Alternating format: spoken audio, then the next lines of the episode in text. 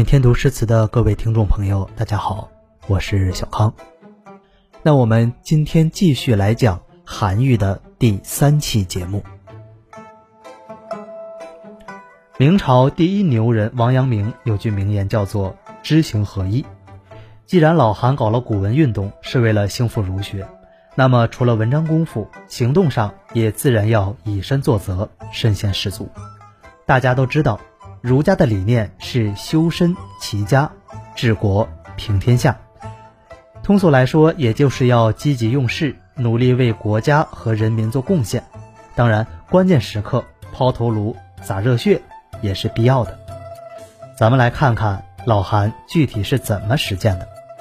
任职四门博士两年后，韩愈被晋升为监察御史，与刘禹锡、柳宗元成为部门同僚。不得不感慨。大唐真是文曲星遍地啊！一间办公室里就坐了三个名垂千古的大文豪，实在是令人目瞪口呆。此时老韩已三十六岁，深感时不我待，于是一上任就搞出了大动静，上表弹劾权势熏天、皇亲国戚的京兆尹、首都市长李时。事情是这样的，李时乃李渊十六子。道王李元庆之四世孙，其人以宠臣自恃，刚愎自用，徇私枉法。贞元二十年，关中大旱，汉民流离失所，连京城周围都出现了饥荒。李时却依然横征暴敛，还上报朝廷说关中粮食丰收，百姓安居乐业。亲睹灾民四处乞讨，甚至卖房卖儿以纳赋税的韩愈痛心不已。当官不为民做主，不如回家卖红薯。于是奋笔疾书，在朝廷上下人人敢怒不敢言的情况下，于是其奋笔疾书，在朝廷上下人人敢怒不敢言的情况下，充分发挥个人英雄主义，向皇上递交了一份《御史台上论天旱人饥状》，将受灾情况如实反映，并力请减免灾区赋税。结果。不仅没有引起皇帝的重视，反而被一纸折令贬往广东连州。嘿嘿，第二次广东游了，小时候跟老哥去过一遭。这是什么神仙操作？一腔赤诚却换来兜头一盆冷水。韩愈瞬时心如冰霜。我心如冰，剑如雪，不能刺禅夫，使我心腹见风折。绝云中断开青天，一剑与我俱变化，归黄泉。再次被现实狠狠锤击的韩愈，对兴复儒学的荆棘之路还有勇气继续走下去吗？必须的。我们老韩是谁？时刻以“祖国虐我千百遍，我待祖国如初恋”的儒家思想武装自己的韩退之同学，非但没有在后续的仕途中战战兢兢、如履薄冰。反而在身居高位、官运畅达之际，又干了一件逆龙颜接龙鳞的自杀式壮举。让我们把时光推进到元和十四年。彼时韩愈五十二岁，早已从广东旅游归来，并因淮西平叛之功，升任刑部侍郎，相当于现在的司法部长，正四品。而当时的宪宗皇帝因为实现了元和众星的小目标。心态空前膨胀，于是为了挑战自我，他一咬牙一跺脚，确立了一个无数帝王都追求过、成功率却始终为零的终极目标：朕要长生不老，千秋万代。为了促进理想早日达成，宪宗计划将法门寺的释迦牟尼佛骨迎至宫中供奉，以求佛祖显灵，奇迹降临。那么大家要问了。佛教在唐代本就极为盛行，这次活动又是皇帝带头发起，阵仗一定很大吧？哼，那怎么能说是很大呢？那是相当大呀！那真是锣鼓喧天，鞭炮齐天，红旗招展，人山人海，上至王公贵族，下至黎民百姓，人人趋之若鹜，争相顶礼膜拜。有人为了给佛寺施舍钱财，不惜倾家荡产；更有信徒为表达对佛祖之虔诚，将蜡烛放在头顶和手臂点燃，烧伤也在所不惜，实在是太太太太太狂热了。可奇怪的是，在这股人人我为佛狂的巨大浪潮中，有一个人却不仅不为所动，反而目眦欲裂，怒不可遏。人人都去信佛供佛了，谁来建设大唐特有的封建主义社会？人人都追求来世，不管今生了，还怎么开展经济、增强国力、再现盛世风采？不能忍！谁敢阻碍我韩愈复兴儒学、重振大唐，我的炮口就对准谁！神挡杀神，佛挡灭佛。于是千古奇文论佛骨表就这样诞生了。以下高能预警：以下内容不代表个人观点，请宗教人士及信仰者保持客观冷静。在这封呈上皇帝的奏章中，韩愈简直胆大包天，自寻死路到了极点。不信，我们来看。陈某言：夫以佛者。夷狄之一法耳，自后汉时流入中国，上古未尝有也。昔者皇帝在位百年，年百一十岁；少昊在位八十年，年百岁；颛顼在位七十九年，年九十八岁；帝舜即禹，年皆百岁。此时天下太平，百姓安乐寿考。然而中国未有佛也。文章一上来就隶属佛教未入中国时，上古君主长命百岁的美好案例，以及中华大地国泰民安的享乐之状。接下来就开始反向对比：汉明帝时时有佛法，明帝在位才十八年耳，其后乱王相继，运作不畅。宋、齐、梁、陈、元、魏以下，世佛渐紧。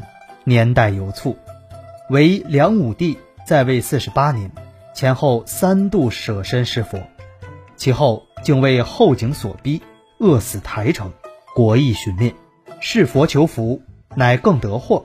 由此观之，佛不足事，亦可知矣。到了汉明帝，佛法才入中国，而汉明帝在位才十八年，明帝之后更是天下大乱。后面那些朝代越是迷信佛法的，越是短命鬼。只有梁武帝那家伙在位时间还长点期间更倾全国之力以示佛祖。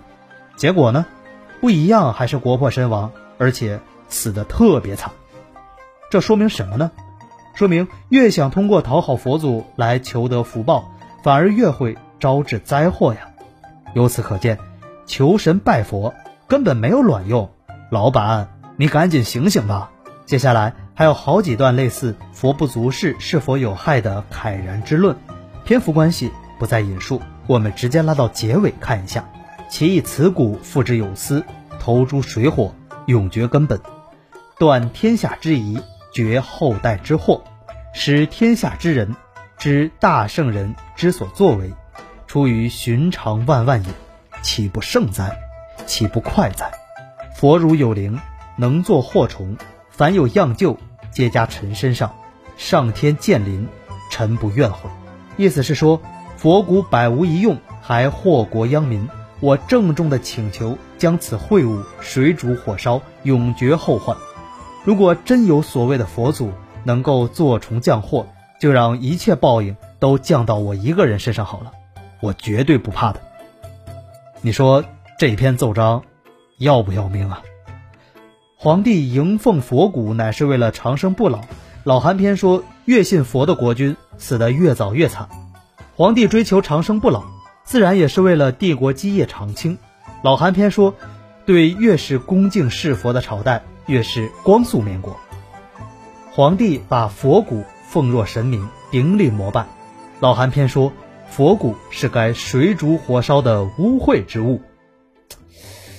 哎，这力度。已经完全不是常规的打脸模式了，而是把皇帝摁在地上，可劲儿摩擦呀！一边摩擦还一边喊：“你个白痴，你是不是傻？还指望着一块破骨头能保你长生不老？脑子不是一般的进水！”妈呀，厉害了，老韩，你这不是吃了雄心豹子胆，你这是吃了原子弹啊！都说唐朝诗人言论胆大，比如。经常暗戳戳的讽刺一下皇帝啦，或者组团八卦人家老祖宗的狗血爱情啦，但还真没人敢越界犯上到老韩这个程度。有唐一代三百年，可能也就骆宾王骂武则天的那篇《讨武曌檄》可堪一比。不过人家老骆那是明晃晃的公开造反，性质压根儿不一样啊。古语曰：“一人立志，万夫莫敌。”说的就是老韩没错了。不过话说回来，这篇奏章写的确实太犀利，太不留情面了。但凡是个要点脸、有点自尊心的人，看完。都得翻脸没商量，更何况是高高在上的皇帝。所以，我们完全可以想象唐宪宗当时气得哆嗦到什么程度。好你个韩大炮，你咒我早死，还祝我早早灭国。我要是不砍了你，我这个皇帝我还做个什么呀？唐宪宗可不是说着玩玩，如果不是宰相裴度等一干大臣硬拦着，韩愈绝对是死翘翘了。宪宗未能杀其泄愤。这口气怎么咽得下？于是奋起一脚把老韩踢到了广东潮州。嘿嘿，是的，第三次广东深度游了。那首大气磅礴、可追至老杜的著名七律“左迁至蓝关，世值孙香”，就是韩愈在被贬路上立马蓝关，大雪寒天中写给前来送行的侄孙的。一封朝奏九重天，西贬潮州。路八千，欲为圣明除弊事，肯将衰朽惜残年。云横秦岭家何在？雪拥蓝关马不前。知汝远来应有意，好收五谷长江边。前两联交代自己因言获罪，贬官千里；第三联极景抒情。而景阔情悲，含蕴深广，遂成千古佳句。尾联则表骨肉之情，悲痛凄楚，溢于言表。全诗融叙事、写景、抒情为一炉，笔势纵横，境界雄阔，是老韩七律中的绝佳上品。诚如后人玉碧云所言：“昌黎文章气节，振硕有堂，即以此诗论。”意烈之气，掷地有声，唐贤集中所绝无仅有。